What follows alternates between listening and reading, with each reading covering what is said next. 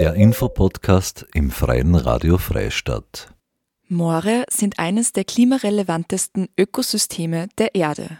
Als Kohlenstoffspeicher und Wasserreservoire können intakte Moore einen wesentlichen Beitrag gegen die Klimaerwärmung und zur Anpassung an den Klimawandel leisten. In der Vergangenheit waren Moore als nutzlose Flächen verpönt, die es zu kultivieren galt. Die Wanderausstellung Meer Moor zeigt, was Moorschutz ist, was dieser bewirkt und welchen Beitrag jeder Besucher und jede Besucherin im Kleinen als auch für die globale Moorerhaltung leisten kann. Beim Moor ist es schon jetzt auch sehr naheliegend, dass es einfach diese Klimaänderung ist.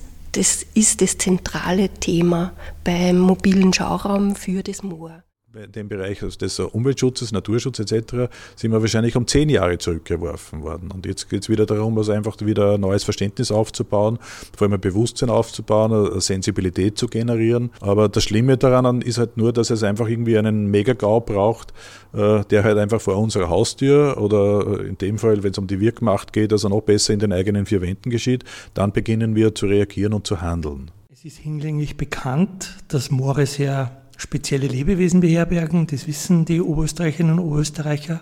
Viele besuchen die Moore, das fällt auf. Was aber weniger bekannt ist, ist, dass Moore irrsinnige Kohlenstoffspeicher und Wasserstoffspeicher sind.